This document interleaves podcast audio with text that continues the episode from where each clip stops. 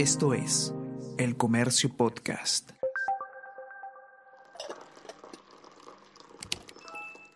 Hola, hola, ¿cómo están? Buenos días, espero que hayan amanecido bien. Está con ustedes Ariana Lira y hoy tenemos... Tenemos que hablar con Ariana Lira.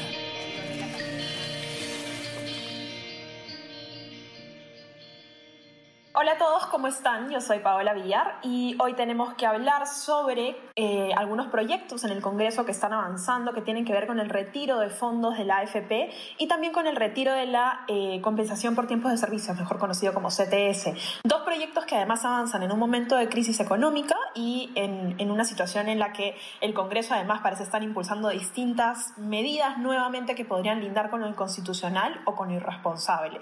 Hoy nos encontramos con Israel Lozano, él es periodista de Economía. ¿Cómo estás, Israel? Un gusto tenerte aquí. ¿Qué tal, Paola? Muchas gracias. Eh, Israel, quería que nos cuentes un poco, tú has estado siguiendo la Comisión de Economía el día de ayer, eh, has podido un poco ver el debate y, además esto es ya algo que viene hace un par de semanas, ¿no? De las distintas iniciativas.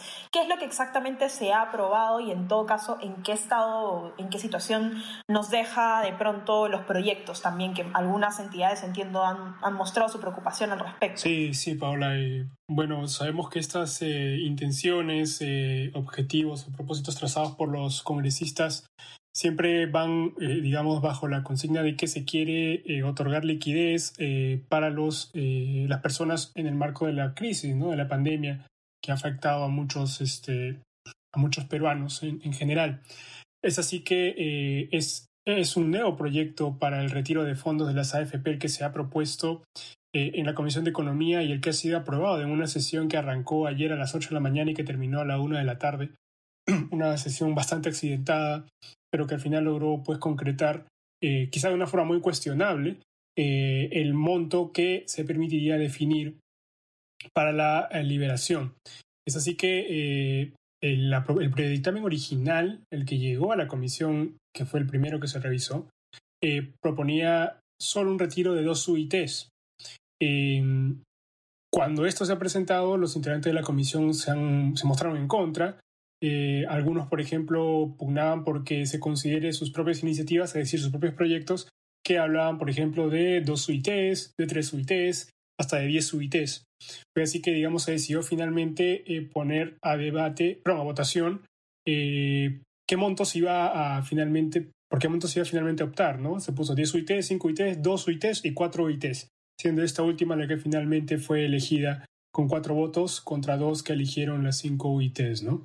Eh, un mecanismo un poco cuestionable, ¿no? Que simplemente se ponga el monto y se vea eh, cuál tiene, como que quién da más por, por, por, la por el monto a entregar, ¿no? Es lo que ha cuestionado, por ejemplo, la nota que trabajamos hoy día eh, el señor Aldo Ferrini, gerente general de AFP Integra, ¿no? Quien cuestiona que el definir el, el monto no haya sido, no haya seguido un criterio técnico tratándose de una comisión de economía del Congreso, ¿no? Que es un poco lo que ha sucedido el día de ayer. Claro, y además este tipo de comportamiento, si se quiere, ¿no? O este tipo de decisiones que se toman en el Congreso, un poco que ya lo hemos visto eh, a lo largo del año pasado, uh -huh. justo cuando empezó la pandemia, ¿no? Es decir, no es la primera vez que se está debatiendo un tema de AFPs, de retiro de fondos de AFPs, el tema de CTS ya se está explorando, o sea, es, es algo que está un poco ya eh, no solo ocurriendo, sino también se ha mostrado ya desde distintas perspectivas que esto puede ser perjudicial y puede terminar perjudicando más que ayudar a ciertas personas, que además, como sabemos, AFP, CTS, normalmente quienes lo tienen son quienes están en el mundo formal o han pertenecido al mundo formal, ¿no? Exacto, y justo eso que tú comentas, Paula, es, estamos eh, hablando de liberar fondos para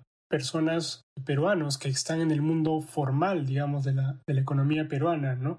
Personas que se presume, se entiende que al estar en mayor contacto con la formalidad tampoco es que hayan sufrido un impacto tan fuerte al momento de eh, verse todo el escenario de crisis producto de la pandemia.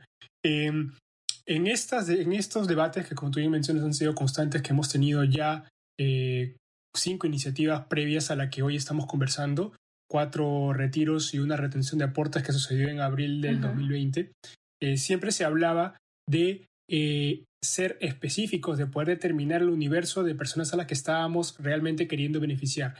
Eh, porque el Congreso optaba simplemente por liberar fondos diciendo que había necesidad, pero no se sabía si es que exactamente los trabajadores que son afiliados a las AFPs, que aportan recurrentemente, son, real, son los que realmente necesitan este apoyo.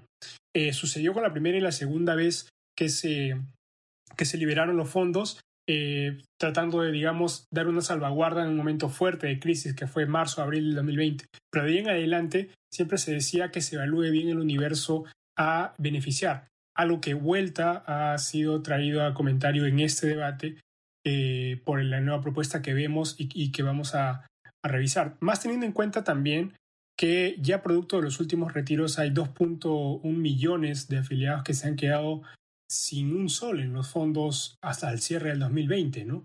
Lo cual, este, digamos, complica su protección durante la vejez eh, de aquí a largo plazo. ¿no?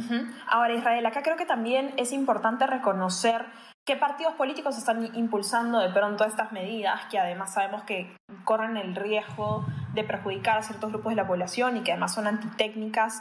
Hay ciertos partidos de pronto que predominen en la Comisión particularmente de Economía, eh, donde los votos de los congresistas hayan sido decisivos. Un poco cómo se ha movido también el tema más a nivel de, decisiones de partidos o, de congresistas mismos. Sí, finalmente eh, la votación fue, eh, se necesitaban 10 votos para poder aprobar la medida. Este, estos fueron de los congresistas Fernando Meléndez de APP, eh, María Teresa Céspedes y Juan de Dios eh, Huamán Champi del FREPAP, eh, Cecilia García de Podemos, eh, el Frente Amplio representado por Iván Quispe, Guillermo Aliaga de Somos Perú, y Ricardo Burga, Juan Carlos Oyola y Antonio Novoa, quien preside la Comisión de Acción Popular.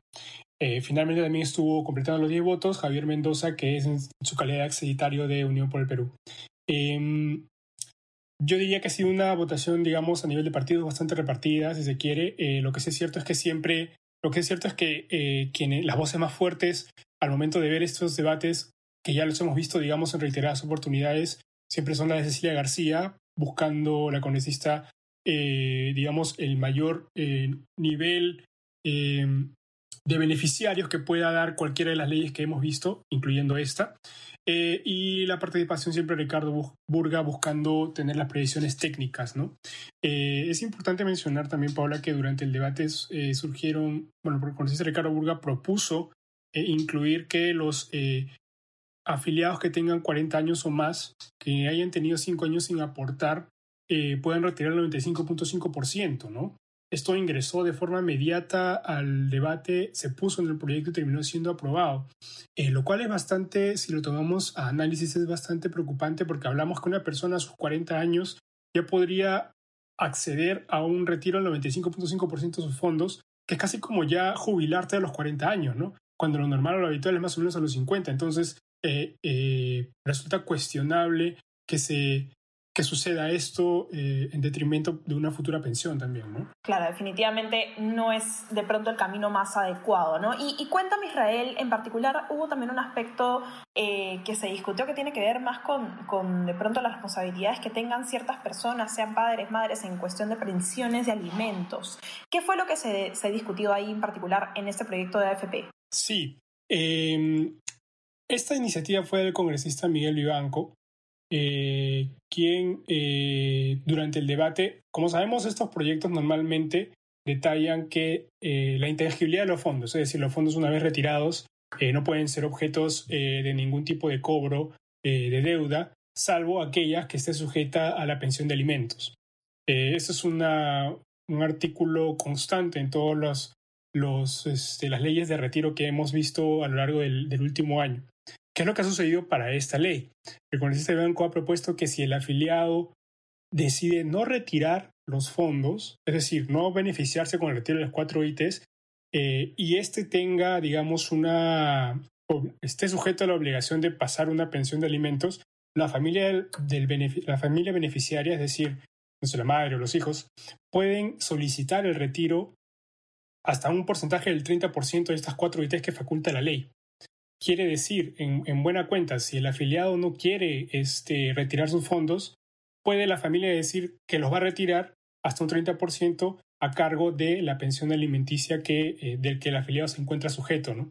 Eh, esto que, se, que ingresó, se, propuso y se aprobó este, sin mayor detalle, sin mayor análisis, sí resulta cuestionable, puesto que hablamos que un tercero está decidiendo el destino de eh, los fondos del titular de los, de los, de los ahorros, ¿no? De los ahorros provisionales en la AFP. Y digamos, para no dejarlo de una forma subjetiva, consultamos con abogados, eh, quienes sí eh, advierten que esto no sería posible en vista de que solo el titular del fondo puede decidir qué hacer con sus ahorros, o caso contrario, el Poder Judicial es el que puede hacerlo mediante un mandato, ¿no? mediante una resolución.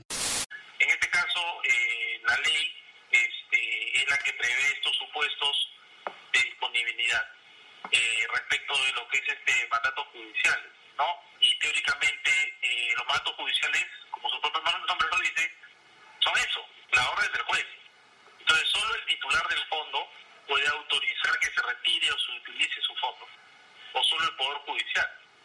Lo que acá no me termina de quedar claro es en qué circunstancia una persona estaría obligada a un pago de alimentos, o sea, sería que por un mandato conciliatorio, o sea, una conciliación tiene, el acta de conciliación tiene autoridad de cosas juzgadas y la persona no la cumple, eh, el, el, beneficiario puede recurrir al Poder Judicial para que el Poder Judicial exija que se cumpla esa acta. Entonces, en cualquier escenario, esto tiene que pasar por un mandato judicial.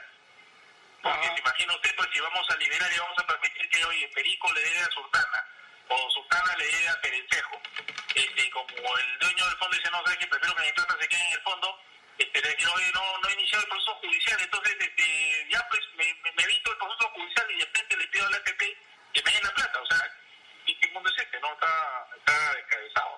Eh, y, y, esto coincidió, con esto coincidieron dos abogados, ¿no? Que todo debería ser vía un nuevo mandato judicial, es decir, si un familiar quiere acceder a esos fondos a cargo de la pensión alimenticia, tiene que el Poder Judicial detallar en concreto que eh, se puede acceder a los fondos provisionales para poder tener este tipo de pensión, ¿no? Eh, es interesante mencionar que cuando se propuso esto, eh, algunos congresistas sí quisieron que, eh, sí, sí se mostraron en duda de que si esto iba a poder complicar la aprobación de la medida en el Pleno. Eh, finalmente esto se, ingres, se, ingresó y terminó aprobándose. Bueno, vamos a ver en todo caso cómo avanza ahí. Y Israel, lo último que te quería preguntar, particularmente porque tú también has abordado bastante todo este tema de, de AFP y de estos proyectos, ¿cómo ves las perspectivas también de que si esto se aprueba en el Pleno, digamos, pueda haber alguna posición del Ejecutivo de observarla? Es decir, ¿habrían suficientes como elementos que podrían guiar a que ello ocurra? Es, es, es, es interesante lo que preguntas, Pau, porque... Eh, ya ha sucedido en anteriores oportunidades que eh, el Ejecutivo se ha mostrado en contra de un retiro observando leyes, eh, sosteniendo que esto se, con esto se afecta el tema de la, eh, de la pensión que pueda tener el afiliado. Y a largo plazo, como sabemos, un peruano que no tiene pensión debe ser atendido por el Estado en vista que el Estado es el garante de, la, de, una, de una pensión digna, de una vida digna al momento de la jubilación. Entonces, sí es cierto que tiene efectos eh, a largo plazo que recaen en una mayor, digamos, presión fiscal del Estado que tendría que cubrir, digamos, una pensión para estos, este, eh, estos jubilados, ¿no? Mediante programas como Pensión 65, por ejemplo, ¿no? Entonces, eh, dicho esto, se entiende, se sabe que el Ejecutivo se podría mostrar muy o sea, en contra de esta medida pero es algo que todavía no sabemos. Normalmente se puede, digamos, se logra, se logra precisar esto cuando agota o ya in, inicia su debate en el Pleno, donde a veces son invitados también el MEF, ¿no? Para poder dar opinión sobre la misma.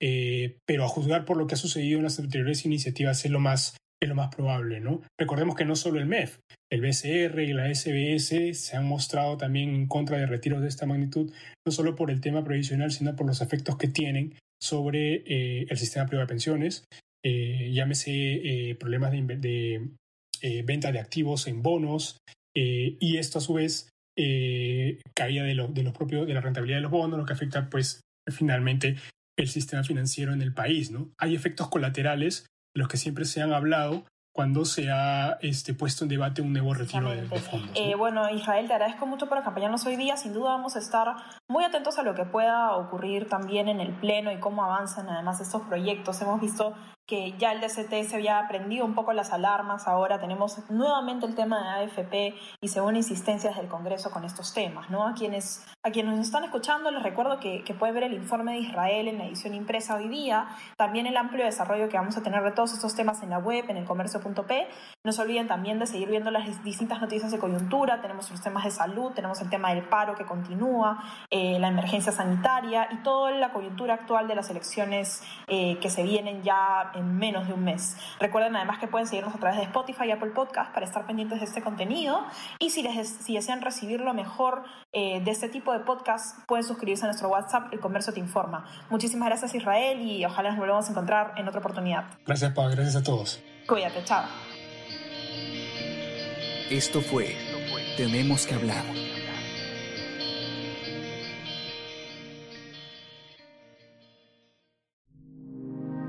El Comercio Podcast.